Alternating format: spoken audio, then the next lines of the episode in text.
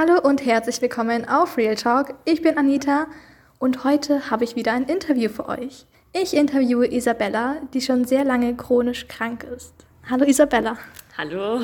Ganz wichtig, du musst heute nichts beantworten, was du nicht beantworten willst. Möchtest du dich kurz vorstellen? Ja, also ich bin Isabella, ich bin 17 Jahre alt und ich äh, habe POTS, das ist die Kurzform für postural-orthostatisches Tachykardie-Syndrom und das ist eine äh, chronische neurologische Erkrankung. Seit wann hast du denn diese chronische Erkrankung?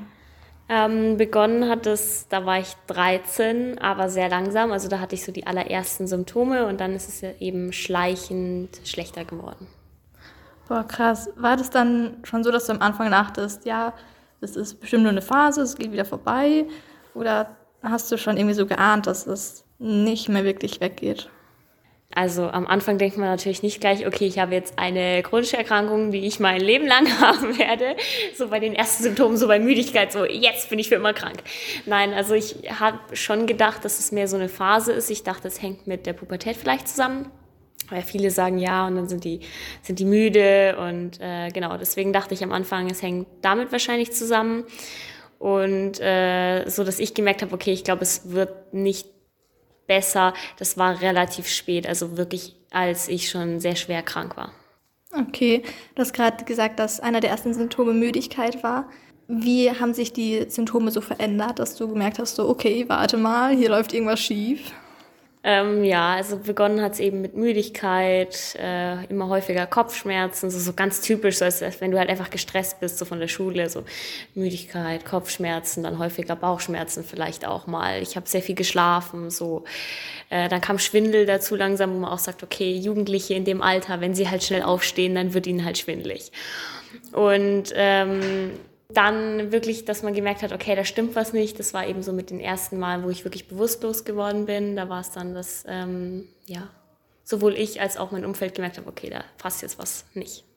Okay. Und dann seid ihr auch zum Arzt gegangen, mehrere Arztbesuche nehme ich an?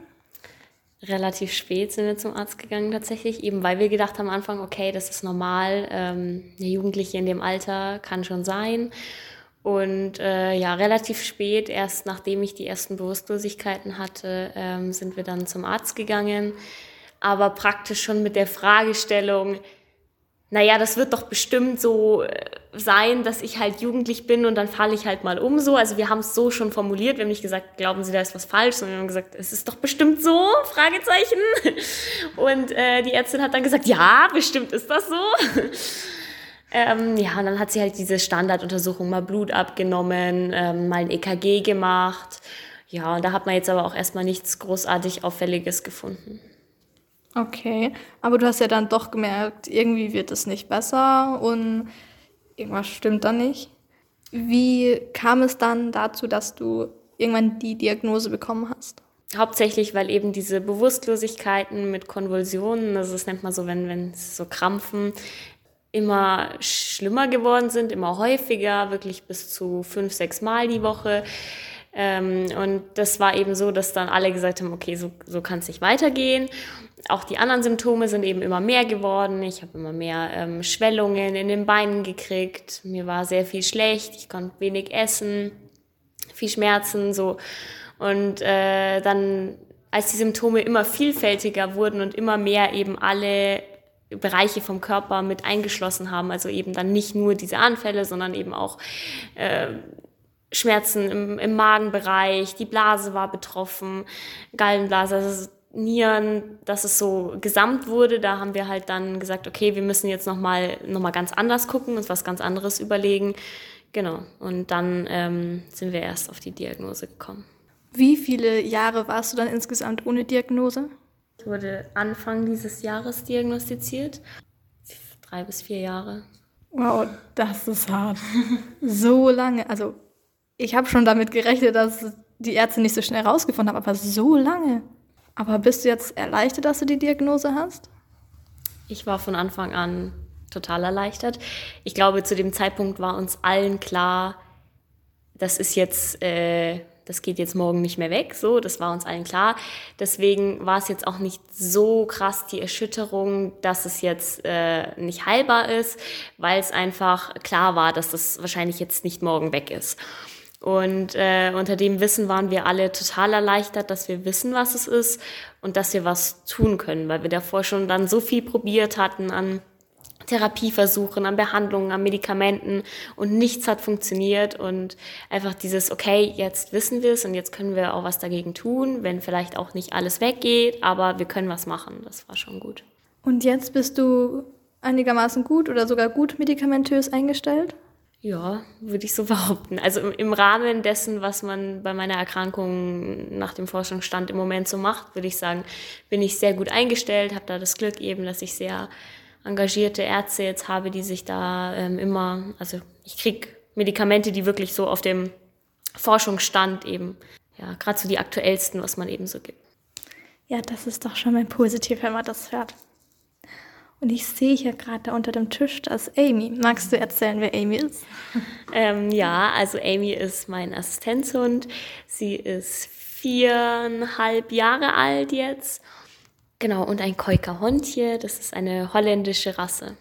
Und wie bist du mit dem Thema Assistenzhund in Berührung gekommen? Weil so leicht kriegt man ja nicht so einen Assistenzhund. Die brauchen ja auch eine spezielle Ausbildung.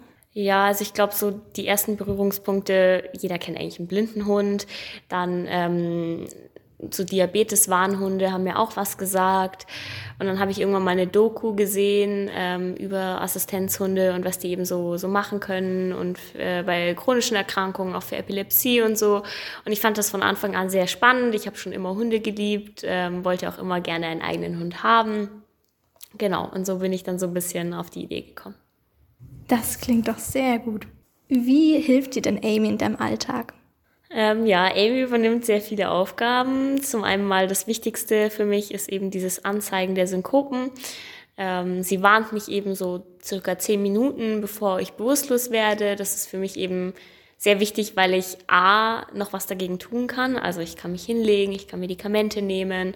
Ähm, Genau, also ich, ich kann es teilweise dann ganz verhindern, die Bewusstlosigkeit. Und zum anderen Mal gibt es mir sehr viel Sicherheit, wenn ich jetzt draußen unterwegs bin, dass ich nicht einfach auf einmal umfalle. Genau, und dann hat Amy noch einige andere Aufgaben, zum Beispiel das Medikamente holen oder ähm, Hilfe anfordern, wenn sie der Meinung ist, dass sie eben nicht genug Hilfe leisten kann, dass eben noch ein Mensch dazukommt. Dann kann sie noch Dinge wie Gegenstände aufheben, wenn ich mich nicht gut bücken kann oder mir eine Bank suchen. Da kann sie noch einige andere Aufgaben, die mir auch viel helfen im Alltag. Wow, also Respekt, was dein Hund jeden Tag leistet. Also richtig krass. Und wie war das bei Amy? Also wann begann ungefähr ihre Ausbildung? Amy hat nicht mit der Ausbildung begonnen, als sie ein Welpe war. Ich fand das ganz gut, dass sie erstmal auch erwachsen werden konnte. Und ähm, genau, sie hat dann eben erst später äh, mit der Ausbildung begonnen und das hat so circa zwei Jahre gedauert. Das ist bei jedem ein bisschen unterschiedlich, aber das ist relativ durchschnittlich, so zwei Jahre. Okay. Magst du kurz erklären, wie man mit Assistenzhunden umgehen soll? Also am besten ist es, wenn man einen Assistenzhund draußen sieht, dass man ihn eben nicht extra ähm, anspricht oder lockt, äh, versucht ihm was zu essen zu geben oder eben streichelt. Am besten hält man sogar ein bisschen Abstand, dass das Team eben gut durchkommt, schön Platz hat und ansonsten am besten einfach behandeln wie einen ganz normalen Menschen, mit dem Menschen reden, nicht mit dem Hund und dann passt alles. Und was würdest du tun, wenn Amy dich verstehen könnte? Also was würdest du ihr sagen? Ähm, wenn ich ihr eine Sache sagen könnte, dann, dass ich ihr unglaublich dankbar dafür bin, was sie jeden Tag für mich leistet und dass ich hoffe, äh, dass es ihr gut geht mit der Arbeit und dass sie noch ganz lange das für mich macht. Oh, ist das so süß gesagt. Was würdest du denn anderen Menschen raten, wenn sie sehen, wie auf der Straße jemand einen Krampfanfall hat? Am besten ist eben, dass man, wenn man nicht weiß, ob das bei der Person bekannt ist, dass man einmal den Rettungsdienst dazu ruft. Wenn es bei der Person bekannt ist, dann muss es nicht unbedingt sein. Nur wenn der Anfall dann sehr lange dauert, dann wird es auch notwendig. Und ansonsten versuchen, dass man gefährliche Gegenstände vom Kopf entfernt, die Person nicht festhalten, ihr nichts in den Mund stecken, einfach dabei bleiben, warten, bis der Krampf aufhört und dann einfach dabei sein, bis die Person wieder richtig wach und ansprechbar ist, äh, gegebenenfalls in die stabile Seitenlage legen, wenn sie noch sehr müde ist nach dem Krampfen und dann einfach warten, dabei sein, beruhigen Alles klar, da wissen wir, was wir zu tun haben, wenn es so sein sollte, dass wir mal in so eine Situation kommen.